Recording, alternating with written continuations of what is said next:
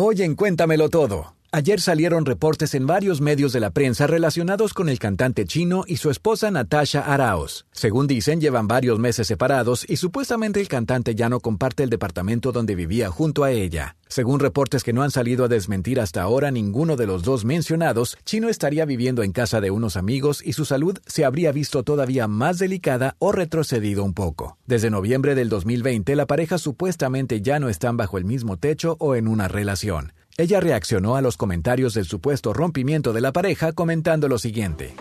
El consejo es, hay que valorar el tiempo, no desperdiciarlo en cosas que no, que no sirven, que no te hacen feliz. Eh, da gracias por todo lo que tienes y vive el momento presente porque realmente es lo único que tenemos. Sean felices, eh, vivan su vida, hagan lo que más les hace feliz, no les importa el que dirán, porque esta vida es demasiado corta para preocuparse por cosas que no valen la pena. Siempre enfoquen su energía y su frecuencia en las cosas que ustedes quieren, en ser felices y en seguir adelante.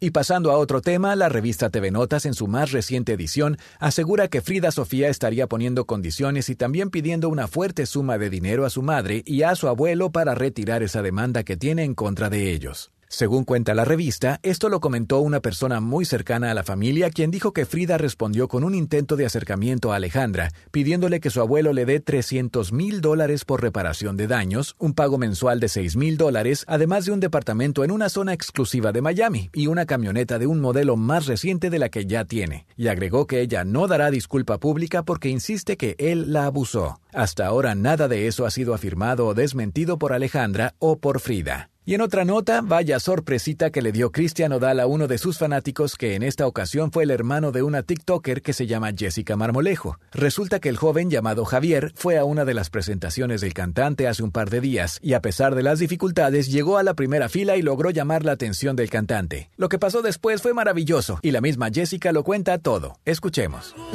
El día de ayer llevamos a su concierto a su fan número uno, mi hermano Javier.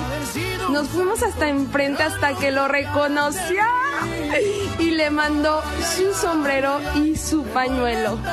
Obviamente lloramos como las locas.